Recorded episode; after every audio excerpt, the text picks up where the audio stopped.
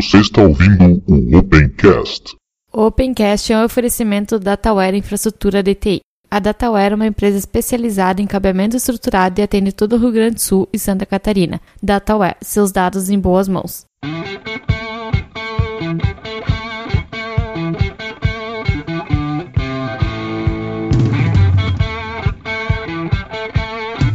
Está começando mais um Opencast, seu podcast sobre tecnologias livres. Novamente aqui eu, Ivan. Olá pessoal, é um prazer estar aqui de novo. Valeu aí pelo convite novamente e vamos, vamos continuar o assunto sobre desenvolvimento open source. Fala pessoal, prazer de novo estar presente aqui. Vamos que vamos. Oi, boa noite ou boa tarde pessoal. Obrigado de novo por estar aqui, ter sido convidado para continuar o papo sobre desenvolvimento, área de trabalho, de profissão e falando diretamente da gelada Estocolmo. Eu sou o Og Maciel, do Castalho Podcast. Muito bom estar aqui com vocês mais uma vez. Espaço da comunidade.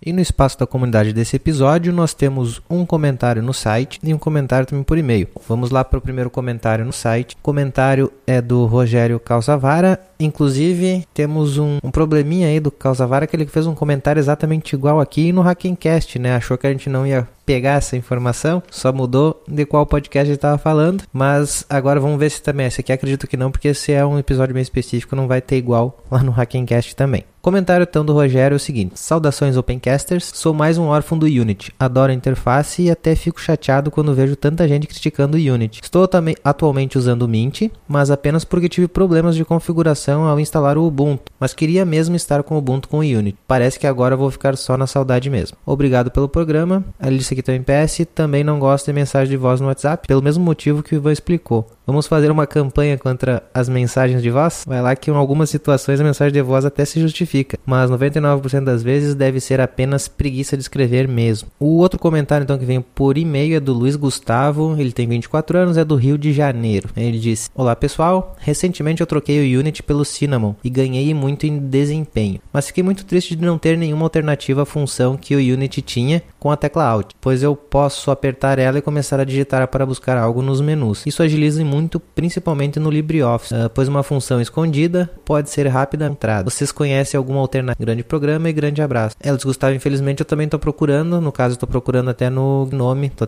testando né, o Gnome Shell, estou procurando a mesma função. Eu acho que nas outras interfaces talvez isso não vai demorar tanto assim para aparecer para o Gnome talvez se, se puder fazer com aqueles plugins sabe isso é mais fácil vamos aguardar por enquanto não tem nenhuma outra interface outra maneira que eu conheça pelo menos que faça a mesma função Bom, passado então esses comentários, vamos aos nossos recados. Não esqueça que nós temos o nosso projeto lá no Padrinho, onde você pode colaborar com a gente uh, mensalmente, né? Temos três faixas de contribuições, então vocês podem entrar lá no padrim.com.br barra tecnologia aberta, que vocês vão ver o que, que vocês também ganharão em troca em ser nossos padrinhos. Para quem quiser fazer colaborações esporádicas, mas também pode fazer uh, mensal, nós também temos o PayPal e o PagSeguro, tem link aí no site para vocês visualizarem e fazerem suas colaborações.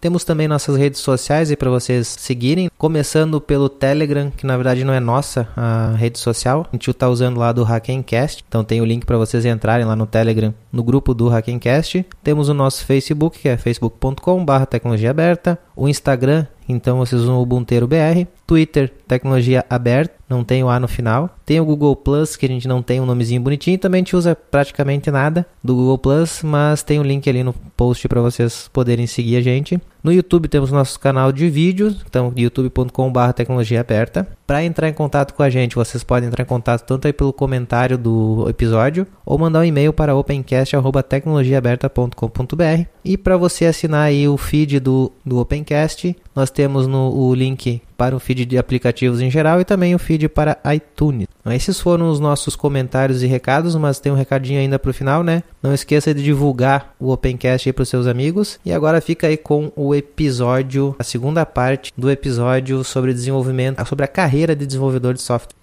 Bom, gente, então essa é a continuação daquele episódio sobre carreira de desenvolvedor de software livre, né? Já que o papo estava muito bom, a gente tem que fazer mais um episódio aqui e aproveitar fazer também perguntas, algumas perguntas que o pessoal passou pra gente. Bom, gente, vamos continuar então na pauta onde a gente parou? Bom, vamos lá, vamos continuar então no primeiro ponto da pauta né, que nós tínhamos, que é falar um pouco sobre o dia a dia de um desenvolvedor de software livre, ou melhor, de um desenvolvedor, né? Porque vocês acham que tem alguma diferença entre o cara que desenvolve software livre e o cara que desenvolve software proprietário? Olha, eu, eu acho que tem um pouco de diferença sim, mas não. A maior parte das coisas eu acho que são iguais, né? O dia a dia, assim. Depende muito da linguagem, da plataforma, a, as ferramentas, no geral, digamos assim, se você está desenvolvendo software, vamos dizer, em Python, esse software sendo livre ou proprietário, o seu dia a dia vai acabar sendo mais ou menos o mesmo. Você vai usar as mesmas ferramentas, provavelmente, é, em termos de IDE, SA e etc. Eu acho que o que vai mudar é o, o, tipo de metodologia de comunicação com, com as pessoas do seu time. Eu posso dizer isso, por exemplo, lá na Red Hat, a gente usa o GitHub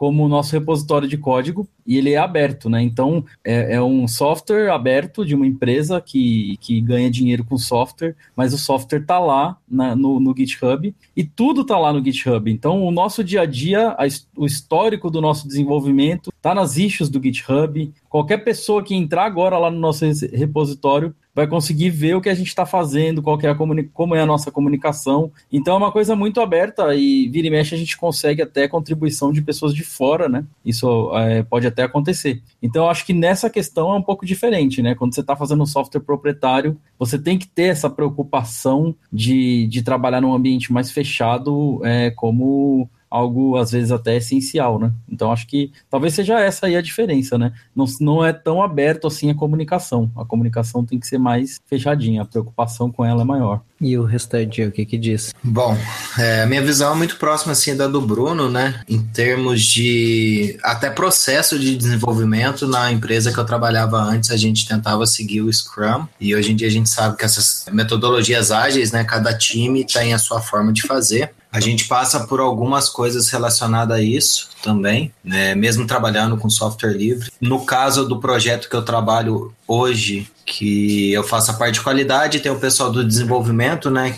que é o Pop Project, que é para gerenciamento de, de conteúdo, no caso, pacote RPM, imagens Docker e tudo mais. Os desenvolvedores, eles utilizam o Scrum da mesma forma, eles fazem sprint de duas semanas, eles é, fazem as reuniões, no caso, em vez de ter uma reunião em pé, como algumas pessoas trabalham de forma remota, eles pegam, mandam um e-mail passando o status, então seguindo o processo, né? E no final de cada sprint faz o sprint review, fala o que, que foi bom, o que, que foi ruim, e é muito bacana assim o, o a interação que eles têm. Lógico, tem outras formas de, de conversar, né? Principalmente quando tem pessoas do time de forma remota. A gente utiliza bastante o RC, por exemplo. Algo que não acontecia no meu antigo emprego, pois todo mundo da equipe de desenvolvimento estava no mesmo espaço físico, né? Então as reuniões acabavam que eram de, de. Era só juntar todo mundo, a cadeira ali, ou então talvez em volta ali da, do café e conversar para poder atualizar e tudo mais. Bom, no meu ponto de vista, então, é que não muda muita coisa, dependendo da forma que você trabalha, como a chance de ter pessoas trabalhando é, remoto é maior, então só vai mudar um pouquinho a forma de comunicação. Então, é, vai ser só essas mudanças. E algumas vezes, né, mesmo você trabalhando em software privado, algumas empresas já estão adotando essa, essa questão de trabalhar home office também. Então, acredito que hoje em dia é, acaba que não tem nenhuma diferença, nem mesmo na comunicação em si. Puta, eu vou desmistificar tudo isso, cara. Eu vou discordar dos dois e concordar um pouco, assim. Em parte, acho que lá, lá na empresa a gente tem software livre e proprietário. É, qual a diferença na forma de produção? Nenhuma, cara. Uma diferença que tem é o que o Bruno falou, assim, é, a gente não tem os comentários abertos do proprietário, fica é tudo interno, né? É, a parte que é software livre, a gente usa o SourceForge, está tudo lá, é, e-mail, comunicação. Internamente, ele é feito exatamente igual, com PO. É, um time faz Scrum, outro faz Kanban, outro faz uma mistura do que quiser, Voodoo. Mesmo no time de software livre, só software livre, eu, eu não sou só software livre, eu tenho software proprietário na minha parte também. Tem gente que usa Windows. O cara só programa em Windows usando Visual Basic, Visual Basic não, Visual... Ah, esqueci o nome da ferramenta lá o editor da Microsoft. O Visual Studio? Visual Studio. É, então, assim, essa visão mais romântica que a gente tem do software livre, o cara tem. Ela é se o cara começou nesse mundo, se o cara é desenvolvedor, programador, fez faculdade de programação e tá ali porque a empresa manda, ele não liga muito para isso não, cara. É, é, software, ele vai lá e vai fazer o software. Ele chega às 8, sai às 5. Não fica de madrugada. Essa é outra coisa que mudou na minha vida. Software eu fazia antes como hobby. Então eu chegava em casa, eu ficava virando madrugada escrevendo um, um patchzinho pro... Cara, chego em casa, eu ligo a TV e vou assistir Netflix. Porque eu tô cansado, eu passei o dia inteiro fazendo Makefile, isso eu não faço mais. Então, minha resposta, é muito diferente? Não, cara, é a mesma coisa, tá? Bem, eu, na minha opinião, algumas coisas mudam, tá? Mas não, não são assim, em termos do, do produto final, não faz uma diferença tão grande, me parece. Mas é, o fato de você estar tá mexendo com open source é o fato, é, isso ajuda bastante a exposição do seu trabalho. Então, como acho que foi o Eliezer mesmo que mencionou, ou foi o Bruno, né? Você quer ver o que, que você está fazendo, é só ir lá no GitHub e olhar. Então, isso ajuda bastante na sua carreira, mas também isso permite que terceiros, que não tem nada a ver com a história,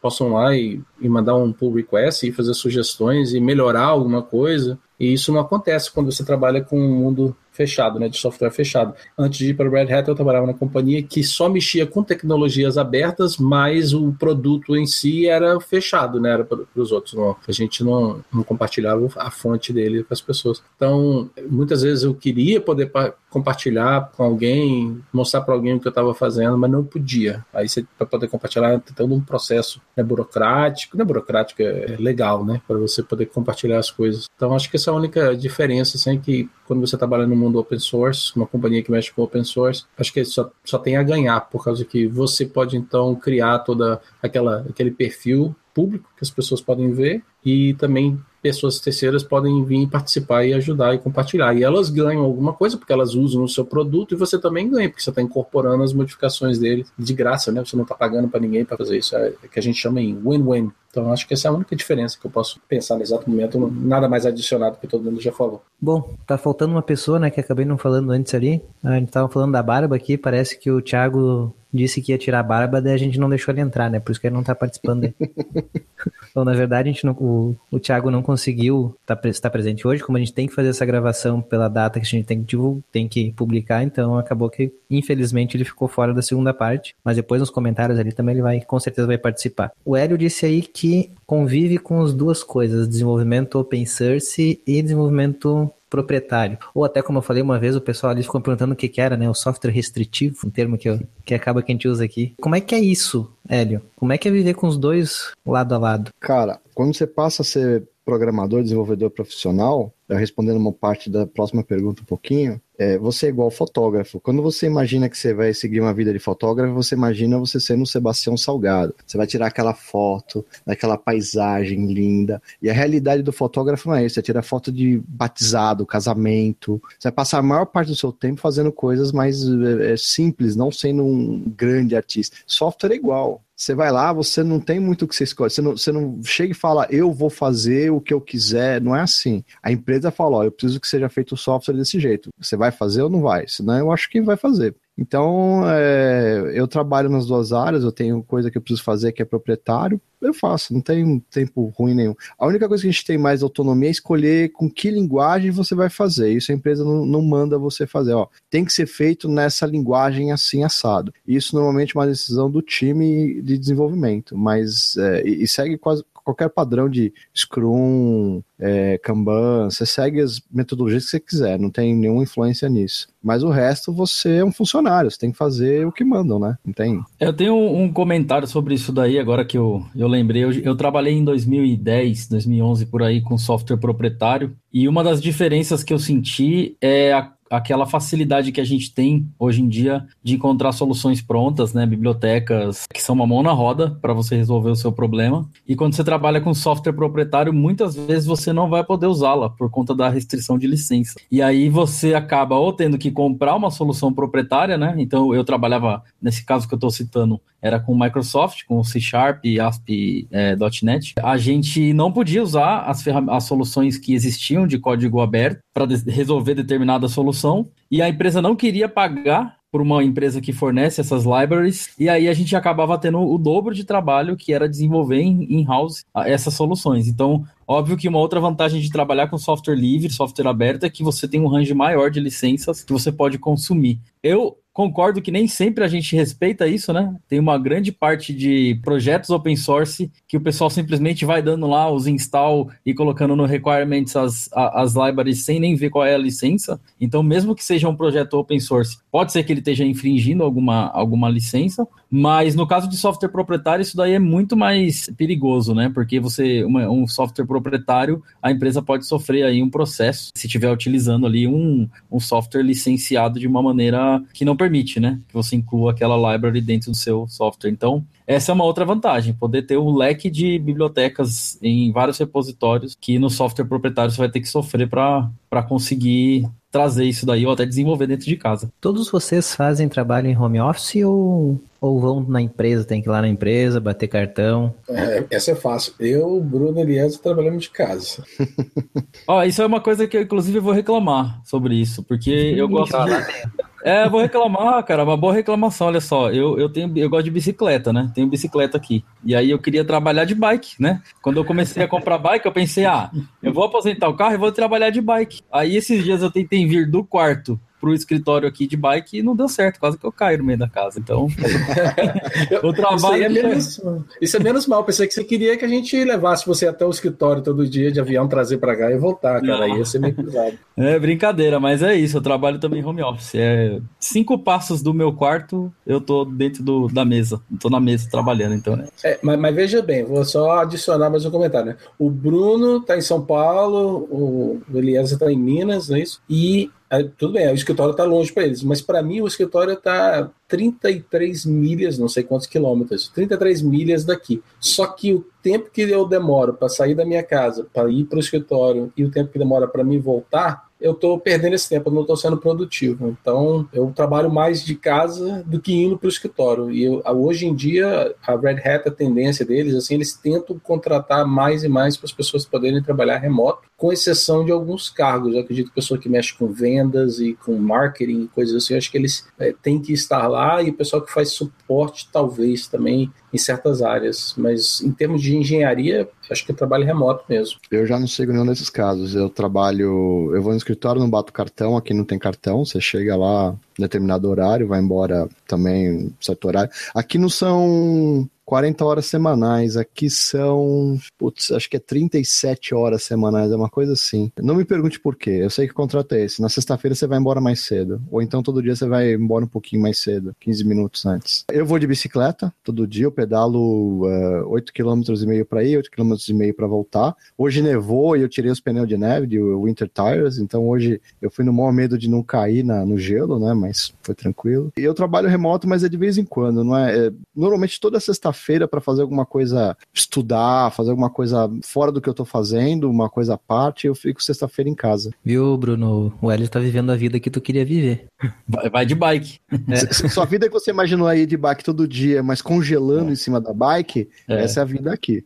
Eliezer, tu pegou, separou uma, uma questão ali do, do chat. Isso, o Sebastião Júnior, ele perguntou aqui, qual a linguagem melhor para entrar no mercado de, de dev? Aí ele colocou assim para a gente comentar a respeito de curto, médio e longo prazo. Acho que o que ele está querendo saber aqui é tipo assim, o que, que a gente recomendaria para que facilitasse, né, talvez a curto, médio e longo prazo, o acesso de alguém que pretende trabalhar no mercado de, de software livre, uma empresa que trabalha com software livre. A pergunta dele, eu vou dar minha opinião e acho que a opinião é bem pessoal, né? Não acho que não existe um, uma solução para esse negócio aí. Qual a melhor linguagem de programação para começar na carreira de desenvolvedor open source? Acho que é isso que, que eu entendi. Eu, eu é, não é uma opinião assim enviesada, né? Obviamente que vai parecer uma opinião enviesada, mas é uma opinião com, com base. Eu acredito que hoje Python é a linguagem mais indicada para quem está começando e quem quer ter um leque maior de, de possibilidades no mundo aí de, de open source. Para começar, não estou dizendo que é a melhor nem que é a única. Eu sei que hoje existem outras linguagens como Go, por exemplo, que estão ganhando mercado. Ruby, apesar de tudo, ainda tem muito mercado. É, eu, particularmente, estou estudando desde a semana passada Elixir, que é uma linguagem que eu estou gostando bastante, que acho que vai ter com certeza bastante futuro aí para a solução open source, além obviamente, das coisas enterprise level aí, que a gente já conhece como Java e Microsoft, né? Inclusive, fazer o jabá aqui do Castalho Podcast, escutem lá o último episódio sobre plataformas Microsoft, porque a Microsoft também tem solução open source agora, né? Então não, não dá pra gente ignorar. Mas eu acho que, que apesar disso tudo, Python continua sendo a melhor, porque ela é fácil de você aprender, é fácil de você instalar, começar com ela é bem tranquilo, os exemplos são fáceis e tem vaga hoje para Python em diversas áreas, desde a área de sysadmin, da área de DevOps, da área de web, data science, ou seja, é um leque muito grande de coisas para você fazer, muito projeto open source para contribuir, muito conteúdo surgindo, eventos, uma comunidade muito muito legal, assim. Então, essa é a minha opinião. Pode ser enviesada? Pode, né? Porque eu tô, faço parte da comunidade Python. Mas eu, de todas as outras linguagens que eu ando mexendo, Lua, Elixir, como eu já tinha comentado, conheço muita gente que trabalha com Go, com Rust, não posso dar uma opinião muito maior sobre isso. Mas eu tenho visto que Python continua sendo ainda uma opção mais abrangente. Para não ficar tão enviesada a minha opinião também, igual a do Bruno, e também aproveitando, fazendo propaganda do Cassalho, a gente fez um episódio 94, né, que a gente trouxe aquele Developer Survey do Stack Overflow, e aí eles pegaram, né, fizeram uma enquete e fizeram algumas perguntas e alguns pontos que a gente separou lá para comentar no Python, né? Primeiro, porque acho que nós três, né, eu, Bruno e o Og, a gente gosta muito de Python, mas alguns pontos que eu acho que, que vale a pena a gente citar aqui. Hoje em dia ele é o quinto, né, em número de, das tecnologias mais populares e em cinco anos foi a primeira vez que ele ultrapassou o PHP, ou seja, a gente já está no mercado há algum tempo, então já sabe assim que o PHP ele vinha dominando, né, um tempo é, já foi bastante utilizado antigamente, então isso é um bom sinal, ou seja, Python está crescendo, é o primeiro ponto. O segundo ponto é que eles perguntaram foi assim, qual seria a tecnologia que o pessoal estava pretendendo aprender? O Python foi o primeiro nessa lista, então tem bastante gente interessado, provavelmente porque tem uma demanda de mercado boa a respeito disso. E outra coisa também que, que vale mencionar aqui, nesse caso não foi só Python citado, mas desenvolvedores né, que, que trabalham com Python, JavaScript e Perl, eles dizem que são se sentem menos mal pagos, ou seja, normalmente esse pessoal tem um salário aí que o pessoal se sente satisfeito em estar tá trabalhando com a, com a tecnologia e também o salário é algo bom. E aí depois eu acho que, não sei, no show notes, algum lugar assim, a gente pode estar divulgando a, o link, né? Eu ia fazer um comentário que é o seguinte, eu acho que você, é, se a pergunta era a intenção como entrar no mercado, eu acho que você é, nenhuma linguagem. Porque que acontece é o seguinte, entre você aprender a linguagem e ter proficiência nela, o mercado mudou até você ficar proficiente na língua, na linguagem, vai levar uns dois, três anos. Então você tem que ser um pouco realista nisso. Não adianta você perguntar aqui pra gente agora, que a gente está falando para você do momento atual. Agora, se a gente for falar de, de é, software livre num genérico, assim, você quer aprender, quer seguir uma carreira e continuar, eu acho que Python é muito válido, é uma linguagem bem bacana para você aprender vários fundamentos de programação. Mas eu recomendaria começar com Shell Script. Ele é um primeiro passo, é facinho, é baba, você começa a fazer seu shellzinho script. Dali eu passaria para Perl, Perl também é, é como uma extensão do Shell Script. No Shell Script para, ele começa a ter limitação. O Perl lindamente resolve os seus problemas. E depois eu passaria para Python. Aliás, eu até faria Perl e Python um pouco paralelo, porque Python, aí, aí, aí quando você entender a limitação do Perl, fala, pô, Perl é legal, mas falta. Aí você vai entender como o Python é legal. E o resto, depois Java, C, C, você é fácil. Mas todo esse caminho, é, não se engane que vai ser seis meses. Você vai ficar nesse caminho aí alguns anos é, talvez 5, 6 anos. É um caminho bem longo, mas é o caminho que tem que percorrer, né? É só abrir um parênteses aqui antes de, de passar pro Og, eu não sei se o Hélio já terminou, mas é, esse ponto que o Hélio comentou me fez lembrar que, na verdade, embora a gente tem assim uma linguagem que esteja destacando, eu acho que o principal mesmo é você saber lógica de programação, que é o básico para qualquer linguagem. Então você precisa ter uma boa lógica, conhecer, por exemplo, se você for trabalhar com web, como é que funciona, uma requisição HTTP, essas coisas assim mais básicas. E aí depois você vai traduzir, ah, como é que eu escrevo, é, como é que eu faço uma requisição HTTP em Python, como é que eu faço uma requisição HTTP usando Bash Script, ou como é que eu faço utilizando a linguagem qualquer uma que você quiser ou qualquer uma que é a, a mais requisitada requisitada no mercado. Então, você aprendendo esses conceitos básicos, né? Aí depois é, é, igual, por exemplo, você conhecer línguas. Então, normalmente a gente tem nossa língua nativa, e aí, pelo menos eu faço assim, quando vou tentar falar ou tentar aprender uma língua estrangeira é ver como é que eu traduzo algo que eu estou acostumado a dizer para aquela língua. Então, por isso que a gente leva muito assim do sotaque, né?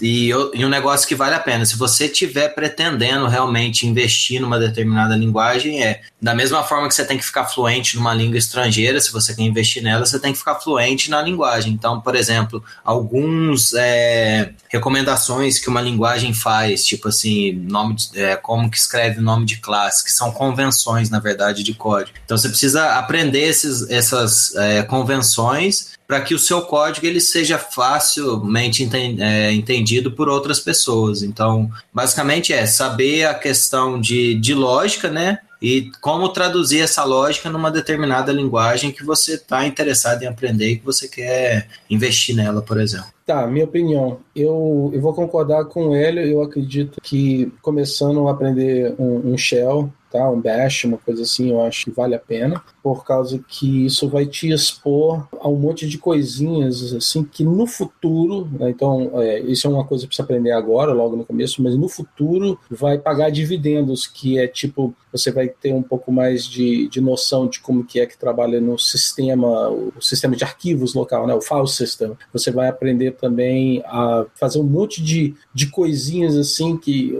o, shell language vai, vai fazer com que você seja bem criativo, né, para você acabar resolvendo algumas coisinhas, vai, vai fazer, forçar você a aprender sobre outras ferramentas, porque, porque você vai usar outros aplicativos, né, vai usar o OC, vai usar o SED, vai usar um monte de coisinhas assim. Então, eu acho que esse, esse conhecimento aí é, é, bem bacana. Começa por aí, vai te dar uma boa noção do sistema operacional que você está trabalhando também. A partir do momento que você se sente confortável. Ah, e aliás, até mesmo aquele Kenneth Wright, que é o cara que criou o Python Request, ele mesmo falou assim que para ele escrever um, um código em Bash é a melhor coisa que tem, porque assim, em Python é muito fácil. Python te facilita muito para você escrever os seus programinhas. Fazer em Bash é que mostra que você realmente manda no assunto. Então, eu começaria por aí. Ah, então, concordei com o Hélio. Agora, eu vou jogar uma pedra no Hélio virtual de falar para você aprender Perl. Eu vou falar, bicho, corre de Perl, porque se você quer mexer com Regex, não precisa usar Perl, tá? Usa outra coisa. Não,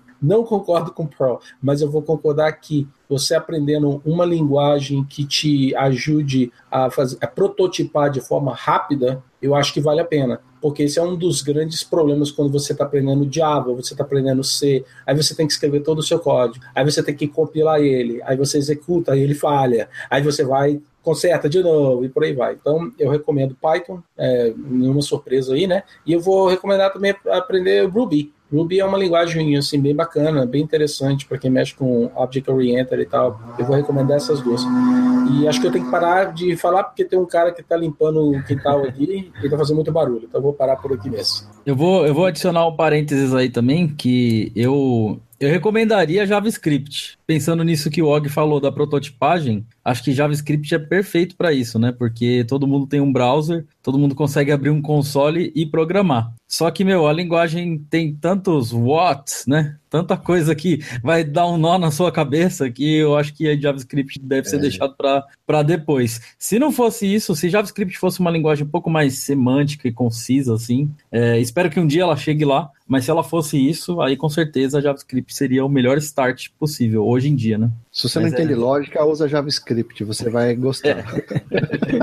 Voltei, o barulho, né? o barulho passou o barulho. Aí eu só queria complementar que era o seguinte, é que é, então eu falei é, Python e Ruby, né? Mas aí eu vou adicionar aqui, escolha a linguagem baseada no tipo de perfil que você quer ter como desenvolvedor. Então, por exemplo, se você realmente gosta de desenvolver com front-end, aí vale a pena sim você investir pesado em aprender JavaScript. Se você vai, vai trabalhar mais com back-end, aí de repente você vai escolher uma outra coisa não, não vai escolher a língua da moda, não. Escolhe uma língua que, que combina bem com o perfil do que, que você quer fazer, sabe? É, essa, é, eu queria só falar esse último ponto. Eu ia falar para todo mundo aprender PHP e Java, então não dá? É, depende, né? Tem, por exemplo, o, o Federico Lima estava ali falando que ele mexe com PHP, mas ele sabe o que, que eu penso sobre PHP. Eles não nem para te ler, né? Olha, eu, eu, sei programar em PHP, eu sei programar em Java, eu sei programar em TCL, eu sei programar em AWK, mas no fim você acaba usando mais uma linguagem que é, resolve o teu problema. Você não fica com essa de essa linguagem é melhor. Então, assim, tem coisa que eu faço em Perl. É, tem script que eu vou fazer que, o, que o em Shell Script ele fica muito complicado, eu faço em Perl. Eu não tenho problema nenhum com isso daí de, de Pô, usar cara, ou não. Eu, eu gosto de escrever musiquinha no Keybasic. Aí, ó. Aí, ó. Eu não sei fazer isso daí com Python, mas em Keybasic eu sei. É, não, mas negócio de Perl, cara, eu me lembro que uma vez eu estava trabalhando, olha só, muito tempo atrás eu tava, eh, escrevi uma, um, um aplicativo de desktop, front-end, para o pessoal interagir com dados para importar esses dados no banco de dados da Oracle. E às vezes você tinha, pegava um arquivo de, de Excel, e esse era onde, eh, onde estavam os dados. Para você fazer o parse em Visual Basic desse arquivo para poder pegar os dados para jogar para Oracle demorava, você tinha que fazer um monte de mágica. Já em Perl, nossa senhora, era rapidaço, mas eu nunca quis mexer com Perl, porque isso me dá medo, né?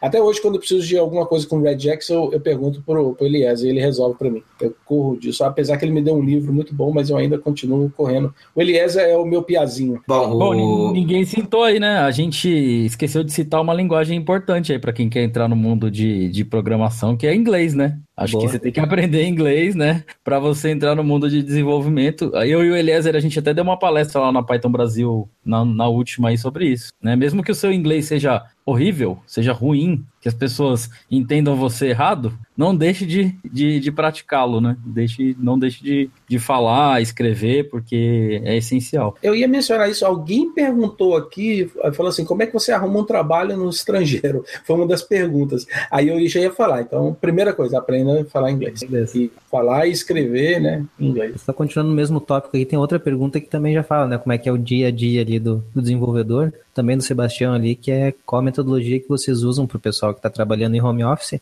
para gerenciar o tempo e produti- produtividade de vocês. E depois Olha, o Hélio fala aí como é que é o, né, o no, caso dele que não é, não é home office. Aqui, vou ser bem sincero, a gente usa uma metodologia chamada confiança. Pelo menos é a metodologia que eu tenho usado desde que eu, eu entrei na, na Red Hat. A gente tem- tenta usar ferramentas para ajudar né, é, a gente. Nós já tentamos algumas, algumas a gente adotou, outras a gente desistiu. Mas geralmente a gente usa a comunicação que todo mundo gosta, né? Que todo mundo se sente confortável. Se tiver alguém que não está confortável com aquela ferramenta ali, a gente simplesmente substitui. Tenta fazer do jeito é, do, do jeito aberto, né? A gente tem essa filosofia na Red Hat de fazer as coisas do, da maneira com a decisão é, em conjunto. E usa o GitHub, issue do GitHub, e-mail, planilha, ou seja, a gente usa várias coisas ao mesmo tempo. Mas na questão da produtividade e da gerenciamento do tempo, é simplesmente na confiança. Não tem nenhum time tracking, não tem nenhum tipo de gráfico que mostra, pelo menos que eu saiba, não tem, que mostra, pra, por exemplo, quantos pontos de você atingiu, coisa assim. É muito na base da confiança mesmo e daquela coisa bem pessoal, bem particular. Então isso eu acho uma coisa muito legal, muito humana, assim. Então, e tem funcionado. É, a gente está fazendo, está entregando tudo e trabalhando remoto. A gente tem time na Índia, tem time na Ucrânia, tem time nos Estados Unidos. Então, é, muita gente espalhada e, e time zones diferentes. O, o que a gente usa é comunicação sempre, tem que estar enviando mensagens para todo mundo, nada pode ficar sem ser falado, né? E, e confiança. É só isso que eu tenho a dizer. Mas você tem lá o dia certo que tem que chegar e tem que entregar, né? Isso tem. Ah, tem, tem. tem na verdade, assim, eu, eu particularmente nunca cheguei aqui, pelo menos aqui na Red Hat, em um caso assim de deadline. Acho que é uma coisa que especificamente no nosso time a gente não tem muito é, essa coisa de. Porque a gente trabalha com, com qualidade, né? É, existem algumas deadlines, assim, alguns prazos, mas o que a gente tem são reuniões, né, semanais ali, algumas até mais frequentes, para que todo mundo fique sincronizado na comunicação, né, e que as coisas sejam entregues. E aí a gente faz em conjunto. Se a gente percebe que alguma coisa está engasgada, está bloqueada, não está funcionando, aí geralmente alguém levanta essa, todo mundo é livre lá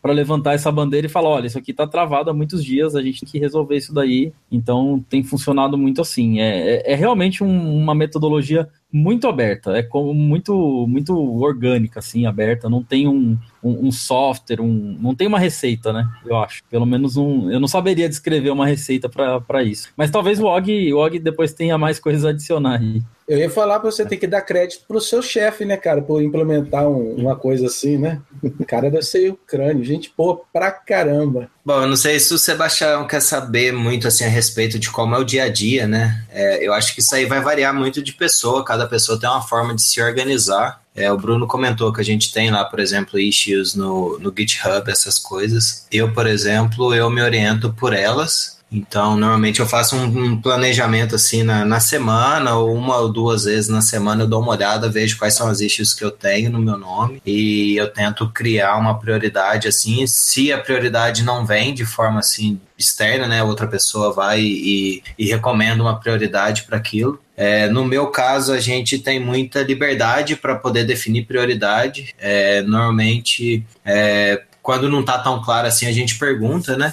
E para organizar o tempo, uma vantagem que eu vejo de, de trabalhar home office é que naqueles momentos que você não se sente assim tão produtivo, é muito mais fácil você fazer uma parada. Tem gente que dá uma volta no quarteirão, tem gente que vai, toma um café, tem gente que faz alguma coisa, tem gente que até prefere mudar de lugar, ou seja, sai de casa, vai para um coffee shop, alguma coisa assim, para poder ver se muda um pouco o ambiente, se muda um pouco o clima para ficar mais produtivo. Mas isso é uma forma assim muito pessoal. É aquele negócio, o fato de você trabalhar remoto, pelo menos para mim, a, a responsabilidade é maior, porque se você tá num lugar assim onde todo mundo tá e o seu chefe ou gerente está passando lá, ele vai ver se você está trabalhando ou não, se não tem uma telinha de Facebook ali escondida, alguma coisa nesse sentido. Mas um negócio que realmente acontece para a gente lá na Red Hat é a gente tem essa questão de confiança, funciona muito bem. A gente sabe o que tem que fazer e a questão assim, eu me organizo da melhor forma para concluir aquela, a, aquela carga de trabalho que eu tenho, aquela quantidade. E muitas vezes também você negocia, da mesma forma que tem a questão de fazer sprints, né? E falar assim, ó, eu planejei fazer isso, entregar agora, dependendo do que for lógico, você tiver que priorizar outra coisa que aparece no meio do caminho, desvia um pouco a atenção, mas em geral isso aí vai depender muito. Tem gente que usa aquele. Eu esqueci o nome da metodologia, que eu já, já, já vi gente que, tipo assim, você fica 20 minutos trabalhando direto, sem interrupção. Tem até programas que é ajudam. Pomodoro. Pomodoro. Isso. Isso aí eu já, já teve pessoas que comentou que usavam essa metodologia. Então, assim, fica 20 minutos, tem alguns programas que ajudam, por exemplo, a não, você não receber nenhuma notificação. E aí você tem, acho que 5 minutos para você rever e tentar planejar o, pró, os pró, o próximo 20 minutos. Eu não lembro exatamente as janelas, mas é algo assim. E aí você tem um tempo que talvez você pode fazer um break também para dar uma respirada e alguma coisa assim. Mas o, o que o pessoal me disseram né, a respeito disso é que durante esses 20 minutos você está talvez assim no momento de êxtase e tá bem produtivo. Eu, eu tentei fazer, mas para mim não deu certo. O meu negócio é, muitas vezes eu empolgo, tem vezes que vai duas, três horas, quatro horas assim, sem piscar, e que eu lembro que eu preciso tomar uma água, fazer alguma coisa. Mas isso é, de novo, é muito pessoal, assim, você precisa achar o seu ponto e a forma que você se organiza para que você consiga entregar as coisas. Eu acho que boa parte que ajuda em você trabalhar remoto é você estar tá bem organizado. Então, quando chega um projeto pra gente, a gente recebe o backlog a gente segue, é, segue a cerimônia do Scrum mais ou menos, ou pode fazer Kanban, mas é o seguinte, é, o backlog é o projeto dizendo assim, você vai reescrever o kernel Linux em JavaScript, por exemplo. Não Boa importa, é o backlog. Você, você, é, não tem o que fazer, é o que vem para você. Então a primeira coisa que a gente faz é não escrever nenhum código, a gente passa mais tempo planejando como vai ser. Então a gente tenta quebrar em user stories, a gente tem sprints de duas semanas, então a gente tenta fazer com que cada user story caiba na, no sprint, a gente vê que é, tenta ter o definition of done de cada sprint para ver se você completou o que você precisava e se aquela história conta uma coisa que vai te ajudar a terminar ou não o que você precisa. Aí quando a gente quebra depois é, em user stories, a gente vai para cada user story quebra ela em planejamento que são os stickers, né? Que são os testes que você vai fazer.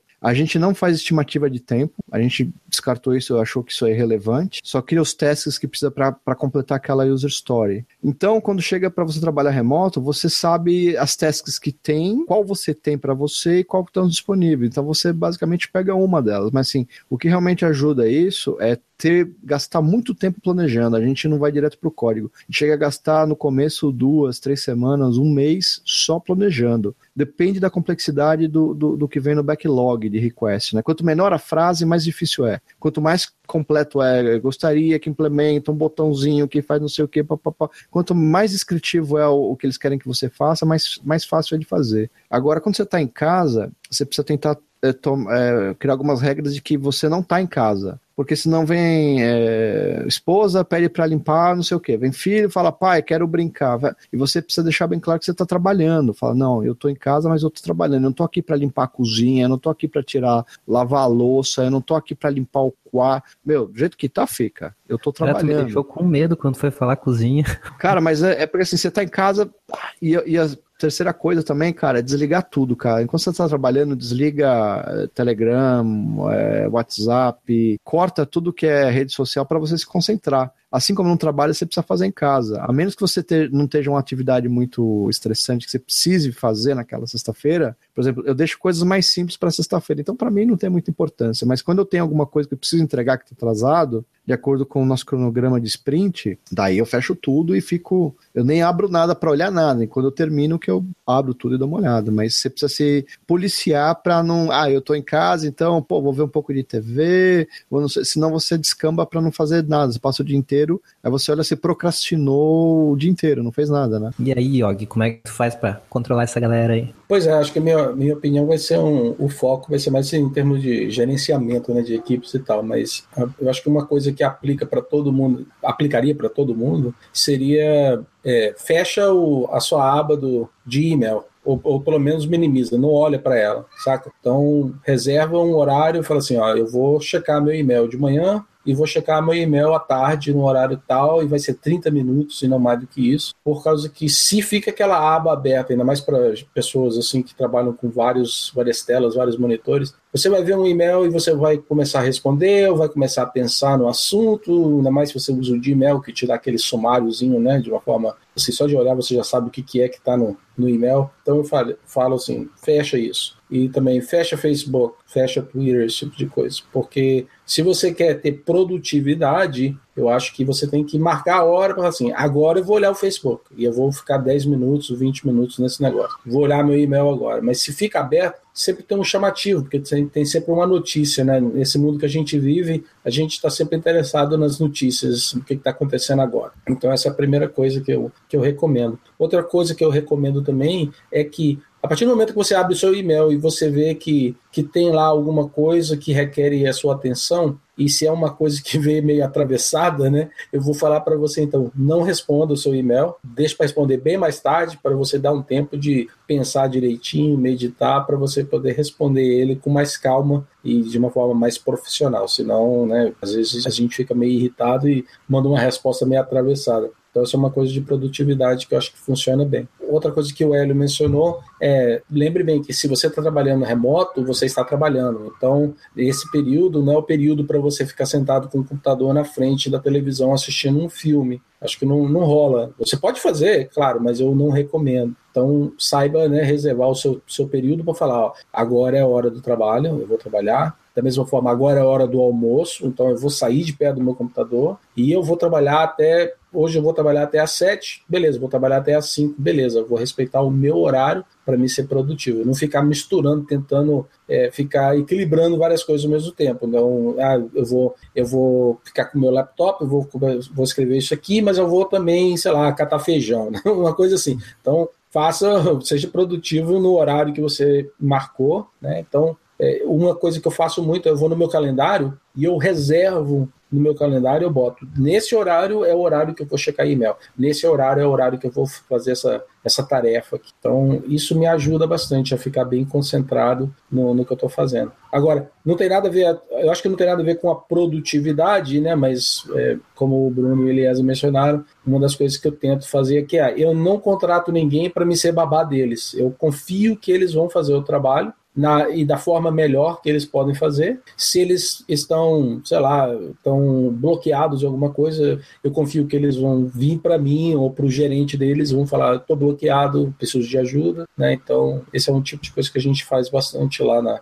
na Red Hat, pelo menos é um, uma das coisas que eu quero fazer. Então, eu falo: eu não contratei ninguém para ser babá e eu tenho certeza que as pessoas apreciam isso, serem tratados como adultos e profissionais. A partir do momento que eu tenho que ficar correndo atrás das pessoas e, e, falar: olha, você não está fazendo isso, eu não vi você no, no IRC, eu não sei o que, tá, tá, tá, aí já começa um, um, dá um clima assim que é muito ruim, que eu não quero isso. Então, esse é o tipo de coisa que eu tento fazer na, na nossa, no nosso projeto, no nosso projeto Post Plural. Bom, acho que vamos continuando com a pergunta aqui também do Juan Valente, que até a nossa pauta já fica até um pouco relevante aqui, porque as perguntas estão tão melhores. Quais seriam as principais barreiras para o iniciante encontrar, o iniciante encontra quando está tentando entrar no mundo da programação? Olha, aí, eu, eu, tá começando? eu acho que a primeira a gente já falou, né? Que é se comunicar em inglês, porque a maioria das coisas é em inglês, é, documentações, chats, grupos, então a maioria das pessoas que estão iniciando, principalmente no Brasil, a gente vê que tem mais dificuldade assim em, em, se comunicar em inglês. Então acho que essa é a primeira barreira, né? A primeira coisa que você tem que vencer é se virar no inglês. Não é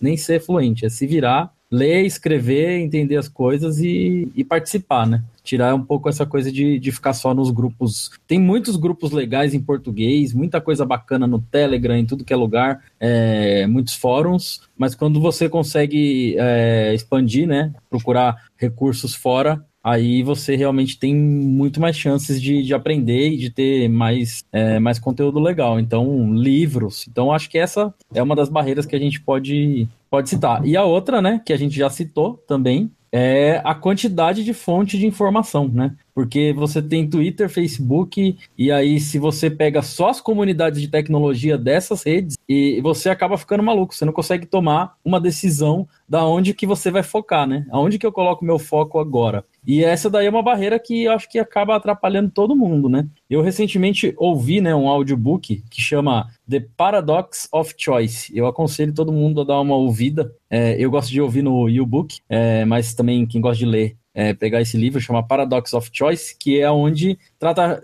é, trata exatamente desse tema, né? Que a gente tem muita opção, quanto mais opção a gente tem, mais dificuldade a gente tem de fazer as coisas, né? Então, hoje em dia, escolher qual é o editor, né? Se vai ser o VI ou o Emacs, se vai ser o Windows ou se vai ser Mac, se vai ser Python, Ruby ou Java. Escolher essas coisas é a barreira. Muita gente trava aí. Aí a pessoa não escolhe um ou outro, né? Então acho que a primeira coisa é escolhe um. Não importa se você vai programar usando Windows e o Notepad, mas você tem que começar, né? Para quem está iniciando. Então, é, conseguir se comunicar e conseguir escolher dentre tantas coisas, tantas tecnologias, tantos caminhos que a carreira de desenvolvedor tem, né? Se eu vou fazer web, se eu vou fazer network, se eu vou fazer DevOps, ou seja, para mim são essas duas coisas aí. Eu acho que o Bruno disse tudo, né? O principal ali é o inglês, embora a gente tenha bastante conteúdo legal em português, tem bastante projeto onde existem é, times de tradução a, as notícias e as novidades vão sempre sair em inglês. Então, se você quer estar tá antenado, quer sempre estar tá, é, seguindo o que está saindo, né? Só toma cuidado se, se você for entrar, aprender JavaScript, essas coisas, que sai um framework novo a cada semana. Não sei se diminuiu o tempo, mas está algo nesse sentido. Mas é. Bom, se você conseguir comunicar em inglês, isso aí é, é, é importante por conta de você estar tá sempre é, atento né, às novidades. Também escolher a ferramenta também. Se você for analisar, por exemplo, o meu gosto pessoal é para utilizar o Vim. O Bruno é, tem utilizado outro editor, o Og é outro editor. Cada um tem o seu editor. Mas muitas vezes a gente fica nessa, usar A ou B e procura muitas coisas. Então, assim, pega um negócio, se deu cinco minutos, é, se você não conseguir para frente nem para trás, tenta outro, principalmente no começo. Agora, se você viu algo assim que alguém te recomendou e você tem realmente vontade naquilo, então cinco minutos não, não, não vai ser suficiente, você vai ter que quebrar um pouquinho mais de cabeça para mundo de programação é muito importante que independente do editor que você escolher, que você conheça realmente o editor, porque pode facilitar e salvar muito tempo, principalmente em termos de, de você ter um plugin que te ajuda a fazer um refactor alguma coisa, ou seja, trocar o um nome numa variável, por exemplo, pode ser considerado como um refactor. E as ferramentas também, eu acho, na minha opinião, que todo desenvolvedor deveria conhecer Linux porque é muito fácil você entrar no terminal, criar um shell script que vai te automatizar alguma coisa, então você não fica repetindo várias e várias vezes a mesma coisa. O, o ideal é, assim, a regra que eu tento utilizar é, fez uma vez, beleza, você faz na mão digitando ali comando por comando. Você fez a segunda, já liga uma, um sinal de alerta. A terceira vez tem que tá, você tem que pegar o tempo e automatizar, porque na, na quarta vez que você precisar disso, você só vai chamar um comando e esperar acontecer. Então, essa é a minha recomendação. De novo, é, é a minha forma de pensar, a minha ferramenta de escolha. O Mac também tem o Shell poderoso que você pode tomar essa, seguir esse mesmo processo, né? O, o, Windows tem o PowerShell, umas outras coisas, mas aí eu não sei dizer porque eu não conheço, nunca tentei. Pode ser que dê certo, mas eu não vou nem me arriscar aqui falar se funciona ou não funciona, porque realmente eu não tenho nenhum conhecimento. E tentar escolher algo assim, por exemplo, ver se você estiver pretendendo uma, uma carreira onde a empresa trabalha com software livre, é ver quais são as tecnologias que aquela empresa utiliza e tenta aprender alguma delas, porque querendo ou não, se você for procurar por uma vaga, vai ser aquelas tecnologias que serão pedidas é, tentar acompanhar alguma notícia, por exemplo, uma empresa adquiriu outra que tem uma tecnologia X, então é bem provável que ela queira investir naquela tecnologia que ela está adquirindo. Então, essas coisas assim vão dando dicas para você ir é, se atualizando, né? E, e, tentando definir uma estratégia para que você consiga a vaga sua e que você consiga aprender mais a respeito da, daquilo que, que você pretende, né? Depende da, da, sua estratégia, basicamente. A pergunta é um pouco capciosa, né? Quais são as barreiras de iniciante? Era melhor você perguntar para o iniciante quais são. É, porque depende assim, como você começa, você tem um monte de barreiras, tudo é barreira, né? O que te ajuda a ir para frente? Essa que seria a pergunta, é difícil. A primeira coisa eu diria foi o que o pessoal já apontou antes, inglês. Para estar tá nessa área, cara, inglês é o teu, teu ar, você vai respirar inglês o dia inteiro, porque por mais que você procure documentação em, em português, cara, ela tá defasada. O melhor é sempre estar tá tentando ler inglês e vai ter que ler inglês. Agora, uma coisa que ajuda a vencer as barreiras que existam, porque isso depende, é muito pessoal, tem vários tipos de barreira, de eh, situação econômica, de onde mora, várias coisas. A minha sugestão é tentar participar de meetups, assim, é, participar de uma comunidade, seja de Python, seja de Fedora, Debian, Ubuntu, porque normalmente você encontra pessoas que estão na mesma situação, uma situação melhor em termos de aprendizado, e você começa a trocar uma experiência melhor, começa a participar de grupos grupos com essas pessoas Telegram, face, é, Facebook, ou Twitter. Então, assim, quais são as principais é, barreiras? Meu, não tenho a menor ideia. Deve ter várias. Como passar essas barreiras? Tenta participar desses, não ficar é, sozinho. Tenta sempre estar com alguém, ter alguém para te indicar o caminho, ter um coach, alguém que fala, ó, vai por esse caminho, faz assim. Meetups, acho que o melhor caminho nesse sentido é meetups. E pronto, do meu lado. Tá, eu vou então vou fazer algo parecido com ele, que vai ser, em vez de de responder a pergunta, eu vou, eu vou dar alguns conselhos, então, para você é, passar, é, é? passar por cima dos obstáculos. Né? Você está começando agora. Então, primeiro, deixa o seu ego em casa antes de ir para o trabalho. Tá? Deixa o ego em casa. Não leva ele para o trabalho, não, porque isso vai te atrapalhar bastante. Então, começa por aí. Segundo, lembre-se que, como você é iniciante, as pessoas que estão lá provavelmente sabem mais que você. Provavelmente, não necessariamente. Provavelmente sabem mais que você. Se você trabalha numa companhia que mexe com open source, existe a possibilidade de que você vai trabalhar com alguém que inventou a ferramenta que você vai estar desenvolvendo. E muitas vezes as pessoas têm um ego muito forte também. Então, é, deixa o ego para trás, Uh, e aprenda a, a, receber feedback, comentários. Ninguém gosta de escutar feedback, né? Se não é positivo, esquece, ninguém quer escutar. Aprenda a escutar feedback, sabe? É aquele tipo de falar assim, obrigado pelo feedback, eu vou pensar no que você está falando. Porque pode ser que tenha alguma coisa que você possa tirar de lá, pode ser que tenha um fundo de razão,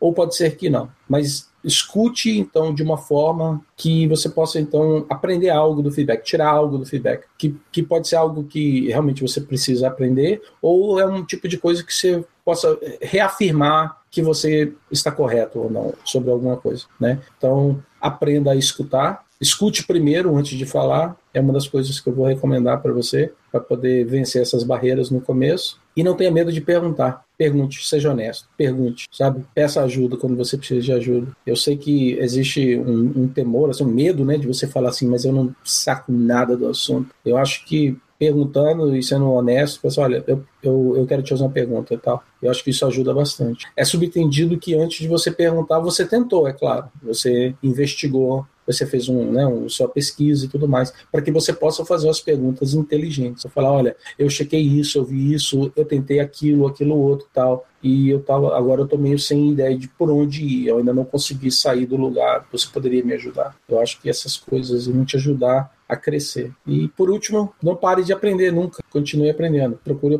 oportunidade de aprender. E acho que isso aí volta um pouco com o que o Hélio estava sugerindo aí de ir para meetups, né? Então, vai em reuniões e de meetups e, e coisas assim. Vai lá procurar pessoas que, que talvez saibam mais do que você. Vai lá escutar um pouco sobre o que, que eles fizeram, como é que eles venceram, os obstáculos e por aí vai. Beleza, cara. Gente, a gente tá quase fechando já uma hora de gravação, né? Temos mais. Na verdade, a gente fechou uma hora, mas dá para aguentar mais a última pergunta aqui. Tem uma pergunta que foi feita lá no site, tá? Do Nuno. Até quando eu comentei da pergunta ali, o Hélio já disse que ele quer responder essa aqui, né? Então a pergunta dele é uma questão. As empresas têm algum tipo de preconceito quanto à questão da idade do candidato? Pergunto, pois tenho interesse em mudar de área e me tornar um desenvolvedor mas tenho receio de não conseguir uma oportunidade por conta da idade e pouca experiência na área. Tenho 39 anos. E aí? Vamos fazer na ordem ou o Hélio já, já responde essa aí? eu tenho, eu tenho uma. Um, eu não, assim, eu não sei dizer, com certeza, mas eu tenho um pouco de, de preocupação com esse sentido, né? Porque eu tô ficando velho também. e, e óbvio, é, é, isso depende muito da empresa. Tem empresas e empresas, mas depende muito da empresa. E eu já passei por situações que eu estava num time, numa empresa, e aonde eu vi casos acontecendo ali de pessoas sendo substituídas no time por pessoas mais jovens, né? Então eu já vi isso acontecer numa empresa. Não estou dizendo que isso acontece em todas, foi um, uma empresa específica que eu trabalhei, e nesse ponto, é, nesse caso específico, aconteceu por conta de produtividade, né? Ou seja, a empresa achou que colocando pessoas mais jovens, com um pouco mais de pique, talvez a palavra seja essa, é, seria mais vantajoso do que continuar com uma pessoa mais é, de mais idade. Mas eu tô falando também meio que por achismo, porque eu não sei dizer se a idade foi realmente fato determinante nesse caso é, específico. É, o que acontece é, independente da idade que você tem, se você tem uma, um bo uma boa carreira, né? Se você desenvolver um bom background assim de, de conhecimento e, e, e você sabe fazer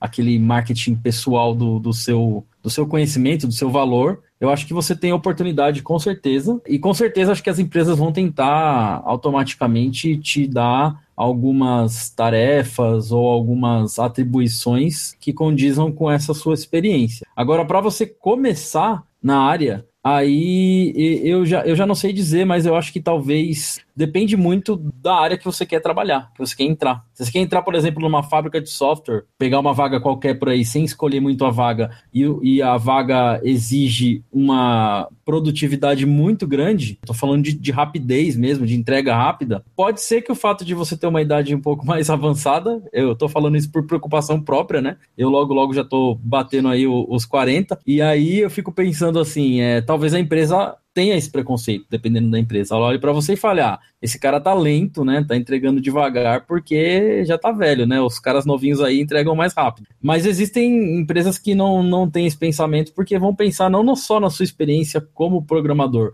mas na sua experiência como pessoa, né? Porque, obviamente, a gente tem que levar em consideração a experiência de pessoal, assim, né? A carga pessoal, saber lidar com as pessoas e tudo mais. E aí eu penso que automaticamente, meio que aquelas tarefas mais gerenciais acabam automaticamente sendo colocadas para as pessoas que têm um pouco mais de, de idade. Mas também era só isso que eu tinha para colocar, são opiniões aleatórias, porque não, não tem uma opinião fechada e eu, eu não sei dizer se, se existe um, um, padrão, né? Então acho que os próximos aí vão conseguir responder melhor. Bom, eu também não, não vou saber dizer, eu não tive nenhum caso assim onde pode observar a questão de uma pessoa com idade um pouco mais avançada não ser aprovada para aquela vaga. A minha opinião é, é, não devem existir rótulos de forma alguma se a pessoa, independente de qualquer coisa, se a pessoa, tratando da, da pessoa em si, é capaz de, de se tem o conhecimento necessário, se é capaz de, de, de trabalhar em equipe, porque hoje em dia ninguém trabalha sozinho, para mim eu acho que já é o suficiente. Se ela é responsável e tal, isso aí tudo é questão. Então não, não importa muito questão de idade, é, muitas vezes não importa nem informação, porque você vê muita gente que aprende, hoje a gente tem muita informação acessível, então talvez a pessoa não tenha uma formação específica num determinado assunto, mas ela conheça e trabalhe é, nesse assunto há muito tempo. Então, essa questão de, de rótulo, na minha opinião, não deveria fazer diferença. Eu também não sei dizer se faz, mas é bem provável que sim, porque a gente vê, por exemplo, alguns movimentos em termos de mulheres se organizarem para ter um acesso é, maior Isso não é por conta de, de, do conhecimento em si, sim por conta de alguns rótulos que algumas pessoas ainda insistem em tentar levar e usar isso de alguma forma. Mas é aquele negócio, da mesma forma que existem empresas que preocupem, é, preocupam com esse tipo de rotulação e tem algum preconceito, alguma coisa, eu tenho certeza que existem muitas outras que não, isso não importa e que simplesmente a pessoa ser capaz e, e se adequar né, o que a vaga precisa vai ser o suficiente. Agora vem o, o pai da pergunta. É, então, todo mundo olhou para mim porque eu já tenho a barba branca, vocês não têm. É, eu virei desenvolvedor com 40, mas vamos lá, é, são coisas um pouco diferentes. Eu não comecei a programar com 40. Eu já programava há muito mais tempo, é, desde a época da faculdade, e eu era analista de telecomunicações. Eu trabalhava com serviços, instalação, é, eu fazia algumas customizações de software, mas agora eu virei desenvolvedor de software profissional. Eu virei aos 40. E sim, tem preconceito, sim. Tanto que eu saí do Brasil por causa disso. No Brasil, você fazer software com mais de 40, você é caro. Ninguém vai querer te pagar, vão te demitir. Ou você vira gerente de projeto, ou você vira gerente. E assim segue uma carreira de gerência. Mas desenvolver software acima de 40 anos, cara, dificilmente vai, vai conseguir emprego. Fora, as pessoas não ligam para isso. Nos Estados Unidos, por exemplo, eles não podem nem saber teu, teu, tua idade. É, senão dá um puta rolo lá, os caras processam a empresa. Aqui na Europa, os caras também não olham isso, cara. Não importa idade. E porque não tem também diferenças salariais gritantes. Aqui todo mundo ganha mais ou menos a mesma coisa. Mas no Brasil, cara, com certeza, com certeza. Preconceito é, é que nem o Eliezer acabou de falar, é uma dificuldade para mulheres em tecnologia. É, você vê que o preconceito é muito grande em tudo. Então, cara, certeza. O Brasil tem sim e é bem difícil. É, bem, eu também, então eu acho que eu tô mais pro, pro lado do, do Hélio do que pro lado do Bruno e do Eliezer, em termos de idade. Então, eu acho que. Ah, Antes de qualquer coisa, eu esqueci de falar uma, um, um, uma outra sugestão, que é o seguinte, é, para a última pergunta. Não, é, sempre assuma intenção positiva. É uma das coisas que eu vou recomendar. Sempre assuma que a intenção da pessoa é positiva. Não comece as conversas, não chegue no escritório, não, não encare alguém já assumindo que a intenção dele é ser negativo, da pessoa ser negativa com você. Tá, agora, voltando ao, ao assunto. Eu acho que, é, da forma que eu vejo as coisas aqui nos Estados Unidos, principalmente na nossa área, o, o preconceito geralmente é, ele vai junto com aquele estereótipo de, de, que uma pessoa de idade é uma pessoa que está defasada, é uma pessoa que parou no tempo e que não, não acompanha as tecnologias atuais. E o Nuno menciona aqui, né, que uma das coisas que ele, o, o, a preocupação dele é justamente de ser, de ter uma idade mais avançada e também de pouca experiência na área. Eu diria que o que você tem que fazer é trabalhar nessa parte de pouca experiência na área. Então, crie experiência na área. Arrume uma forma de criar essa experiência. Que não, se não for paga, vai achar uma equipe, um, um projeto open source e, e vai ajudar com eles. Então, para que então esse preconceito não seja realmente baseado na falta de experiência. Então, você tem lá no seu GitHub, que é o seu cartão de visitas, é o seu GitHub, mostra, então, né, eu sou fulano de tal, tá aqui o meu CV, né? E tá aqui o, a minha experiência daqui no GitHub. Eu sei isso, isso e isso, estou trabalhando nisso, faço parte desses projetos, tal, tal, tal, tal, tal. A partir daí, então, acho que o lance da idade já fica uma coisa meio secundária né? Mas você definitivamente tem que trabalhar no lance da experiência. Se você está querendo agora iniciar nessa área, né, e, e, chegar sem experiência nenhuma, eu acho que não importa a sua idade. Tanto se você é jovem ou se você é uma pessoa de idade, você vai ter a mesma dificuldade, que vai ser a pessoa quer te contratar, é, a pessoa tem tempo e está, como é a palavra, é, está willing, como alguém me ajuda a traduzir aí, está disponível, disponível para poder te ajudar, né? Vai falar assim, eu, eu, sei que esse cara não tem experiência, mas eu vou contratar ele porque ele tem o potencial, então eu vou treinar ele, eu tô, eu tô assim, eu aceito o fato de que pelos próximos três meses eu vou só estar tá ensinando ele, vou estar tá treinando ele, não vai chegar logo de cara e já vai estar tá resolvendo o pepino para mim. Então você tem que eliminar essa parte aí, arruma a experiência, né? Para que você então possa chegar e falar minha idade, eu sou tão jovem, eu sou jovem, eu sou já sou mais de idade, não importa, a minha experiência daqui, esse é o meu GitHub, você pode ver o que, que eu faço. Eu precisa trabalhar nessa área aí. Isso aí. Olha, gente, dava para fazer mais. Acho que dava pra fazer horas e horas aqui de, de, conversar com o pessoal, responder perguntas, mas. Gente, eu tô morrendo, já é mais de meia-noite e meia Exato. aqui. Exatamente. E nossa proposta é uma hora de gravação. Mas com certeza, se o pessoal começar a fazer comentários ali no episódio, por que não a gente voltar ao assunto, continuar conversando sobre carreira e desenvolvimento, né? Depende das perguntas que o pessoal botar mandar ali pra gente, a gente vai ter que responder. Mas para esse episódio era isso então. A gente quase matou toda a pauta. Teve algumas perguntas do pessoal que era mais ou menos o que a gente queria responder. Tem uma pergunta ali até que não sei quem foi que, que, que comentou ali no, na nossa pauta, né? Que renderia até um episódio. Foi completo. eu. Eu comentei lá que aquilo ali dá um episódio completo. completo. Eu volto a gente fazer. Aqui para mim disse que foi a hiena anônima que botou ali na, na pauta. É, sou eu a hiena anônima. Bom, gente, então assim, eu quero agradecer a vocês aí mais, um, mais uma vez, né, participar aqui e passar um pouco da experiência de, de vocês. Com certeza tem muita coisa ainda para passar em todos vocês aqui que participaram, o pessoal também que perguntou uh, ali pelo chat. Uh, e é isso aí. Alguém aí quer deixar os seus suas considerações finais e os seus jabás? Está okay. à disposição aí. Ainda bem que você falou dos jabás, né? Então eu vou dar o jabá de sempre. Castalho.info, escuta lá o nosso episódio muito bacana sobre a Microsoft entrando no mundo do open source. E semana que vem tem mais Castalho aí. E abraço para todo mundo que acompanhou a gente. Bom, queria agradecer de novo pelo convite, né? Participar aqui é sempre legal. É, gostaria de convidar todo mundo que está ouvindo de alguma forma, o pessoal que participou com a gente aqui no chat, vai deixar também. É, a gente viu que tem algumas pessoas que têm alguma experiência, então só vai ficar melhor ainda o conteúdo com a opinião de todo mundo. Assim a gente consegue ver que talvez algo que não aconteceu, que talvez eu não consiga enxergar, outra pessoa viu, então ajuda a diversificar e talvez ajudar aí o pessoal que está pretendendo iniciar. É, o Bruno já comentou, né, do Castalho Podcast, a gente grava lá, sai semanalmente. E é isso aí, muito obrigado, até a próxima. Pessoal, agradecendo, agradecendo a Ivan pelo convite de novo, por participar, fazendo o jabá do canal Unix Loadion, que a gente grava uma vez por mês, a gente deve estar gravando talvez nessa sexta-feira, ainda não confirmei. E é isso, valeu. Ivan, obrigado também pelo convite. Muito bom estar aqui com vocês mais uma vez. Esse episódio foi bem interessante para mim. Eu quero agradecer as pessoas que estavam participando lá no chat e mandando as perguntas. Eu, eu, eu fiquei o tempo todo olhando lá para o chat. Foi muito bom ter, ter vocês participando. Então, obrigado. Tá? E o meu jabá não vai ser sobre o Castalho, vai ser eu estou contratando, estou procurando alguém para trabalhar, eu preciso de uma pessoa no nível senior para trabalhar aqui nos Estados Unidos. Tá? Então você tem que estar aqui nos Estados Unidos, na Carolina do Norte. Eu tenho um trabalho para pessoa senior para trabalhar com Python. Entre em contato comigo, por favor. Eu acho que tu só pega a lista da demitidos da Canonical que tu já consegue